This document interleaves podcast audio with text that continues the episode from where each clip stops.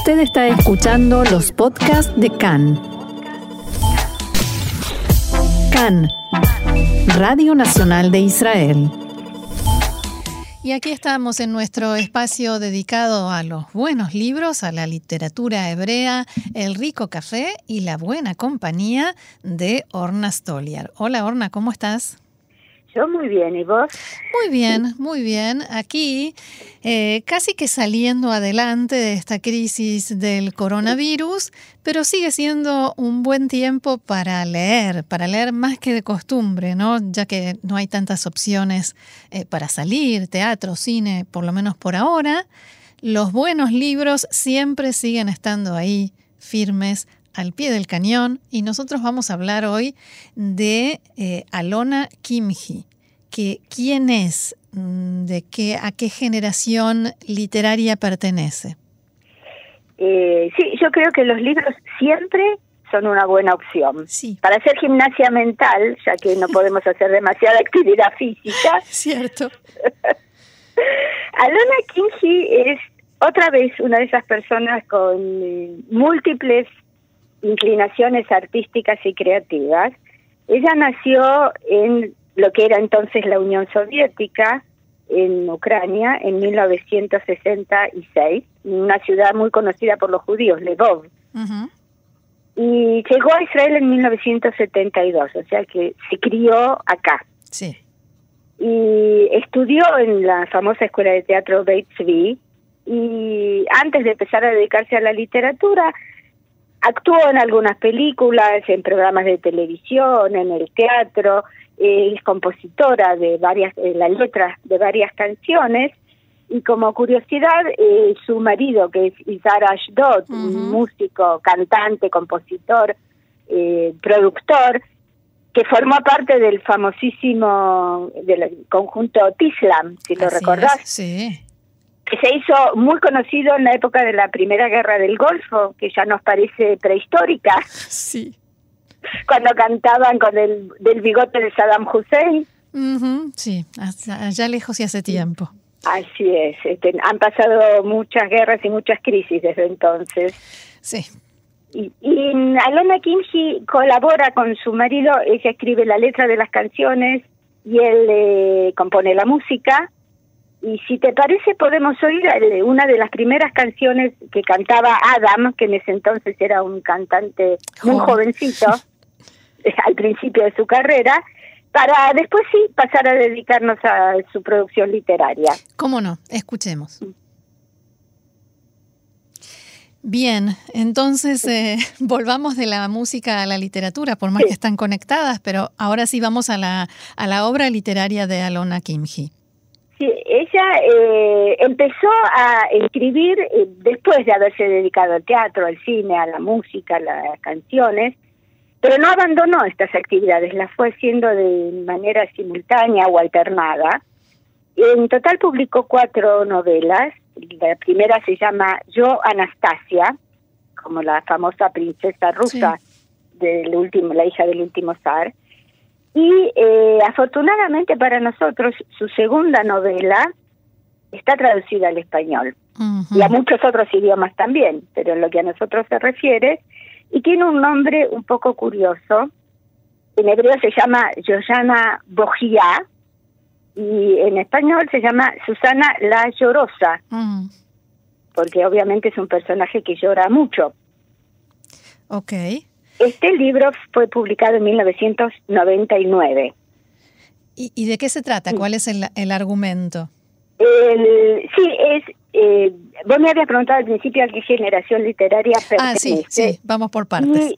claro, es eh, prácticamente de los autores del nuevo milenio, porque su, primera novela apareció en el 96 ya los temas épicos de la creación del Estado quedaron atrás, ya nadie discute la, existencia del Estado de Israel, es una realidad. Y el tema de las guerras en, sus novelas no aparece como algo fundamental, ni la épica de la generación del Palmas. Es, eh, podríamos decir en términos generales que es una escritora postmoderna. Eh, los personajes son personajes de la vida cotidiana, con los problemas que todos nosotros podemos identificarnos fácilmente con ellos. El libro está escrito en primera persona, Susana es la, la protagonista y la relatora de la situación, y eh, ella es una mujer de treinta y tantos años, que es la llorosa porque tiene ataques de llanto que no puede controlar, que son muy frecuentes, y eh, todo está escrito con una mezcla de pesimismo y humor. Es, eh, así como no controla sus emociones, tiene una mente muy aguda y una capacidad de observación de la realidad también muy profunda. Entonces todo su relato está mezclado de estas situaciones de, de angustia, de inactividad, de depresión, con observaciones muy irónicas sobre la realidad cotidiana. Qué mezcla interesante. Muy interesante y eh, a cada momento uno siente la tentación de decir, pero esto es lo que me pasa a mí, como sabía. Claro, eh, lo que cambia en ella es la intensidad, de todos lloramos en alguna ocasión, pero no nos pasamos el día entero claro. ataques. Y ella tiene esa característica de que, si bien ya no es una adolescente, pero tiene, esa, por un lado, las fantasías de todas las cosas que quiere hacer y la dificultad práctica de eh, poner en práctica todas esas cosas en las que piense o las que desea, lo cual le produce situaciones de desencanto, de depresión, le cuesta salir de su casa y como ella carece casi por completo de sentido práctico, quien se ocupa de todas esas cosas es su mamá. Mm. Lo cual tiene una gran ventaja y también un gran un grave problema. Sí, muchas desventajas. Muchas. Por un lado le resuelve los problemas habituales y normales de la vida cotidiana, ella no tiene que tomar ninguna decisión, no tiene que resolver ningún problema. Por otro lado, paga un precio muy alto, que es el de la independencia. Claro. Entonces, eh, todo el tiempo está oscilando en esa situación, que también tiene observaciones irónicas sobre sí misma, sobre la realidad, sobre su mamá y los amigos y el medio que la rodea. Eh, y no les voy a contar cómo se... Todo el libro es esta, esta devenir cotidiano de las pequeñas cosas, si sale con la madre, si se queda en la casa, si se encontró con algún amigo. Hasta que de pronto llega una visita inesperada, hmm. un pariente de los Estados Unidos que se hospeda en la casa de Susana y de su madre, es un hombre joven, guapo, muy simpático, muy seductor, y aparentemente también es un poco un poco bastante mentiroso y no del todo honesto. Hmm. Entonces, por supuesto, Susana se enamora, de él claro. perdidamente como un adolescente. Y acá también está el, el juego ese entre las ventajas y los inconvenientes de esta relación. El, gran inconveniente es que con un hombre así una relación estable eh, no tiene futuro. Claro. Pero la gran ventaja es que con él aprende a independizarse, a asumir que ya no es una niña y a tratar de vivir su vida de otra manera. Hmm. Y eh, vamos, yo elegí justamente el primer párrafo del libro en el que empieza que ya eh, concentra casi todas las cosas que mencioné antes, tanto del argumento como del estilo literario. Y el, eh, el título de este capítulo es No somos parientes de. Entonces, eh, a ver, hagamos un poquito de, de gimnasia mental. ¿No somos parientes de quién? ¿Qué te parece que puede, a quién se puede referir? No somos parientes. Mm, de, no sé. claro, si yo te dijera eh, cuál es el apellido de Susana, del personaje, te darías cuenta ah. enseguida. Su apellido es Rabin. Ah, ahora sí. claro. Entonces, no somos parientes de, y nosotros hablamos de Rabin, que obviamente no hay absolutamente nadie que no sepa a quién se refiere. Claro, debió haber vivido, pasado toda su vida aclarándole, no, no somos parientes de... Así que, eh, si te parece bien, te leo el primer párrafo y después hacemos algunos comentarios. Claro. Entonces, el libro es Susana la Llorosa, el nombre de este eh, comienzo del capítulo es No somos parientes de. Todos se han acostumbrado ya a que mi nombre es Susana Rabin y ya no me preguntan si soy pariente de Dado que la realidad de mi vida no está saturada con un exceso de encuentros con gente nueva, la necesidad de aclararlo está casi fuera de discusión. ¡Qué suerte! Por supuesto, a veces hay excepciones.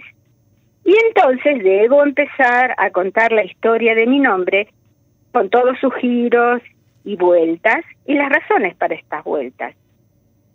Pero, en su mayor parte, la carga de las explicaciones recae sobre los sólidos hombros de mi madre, hmm. que la sobrelleva con el tranquilo orgullo de quien cumple con su deber. Aquí debo señalar que se trata de un proceso agotador y en esos momentos mi aprecio por mamá crece y crece. Algunas veces tiende a exagerar tanto en el fervor teatral como en la acumulación de detalles, lo que lleva al interlocutor a lamentar su cortés interés inicial. Para resumir el tema, puedo decir que mi nombre, a pesar de su gloria nacional, es principalmente una fuente inagotable de malentendidos e incomodidades.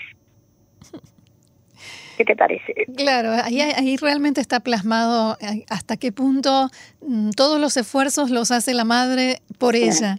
Ni siquiera explicar de dónde viene su apellido. Exacto, que es algo muy elemental.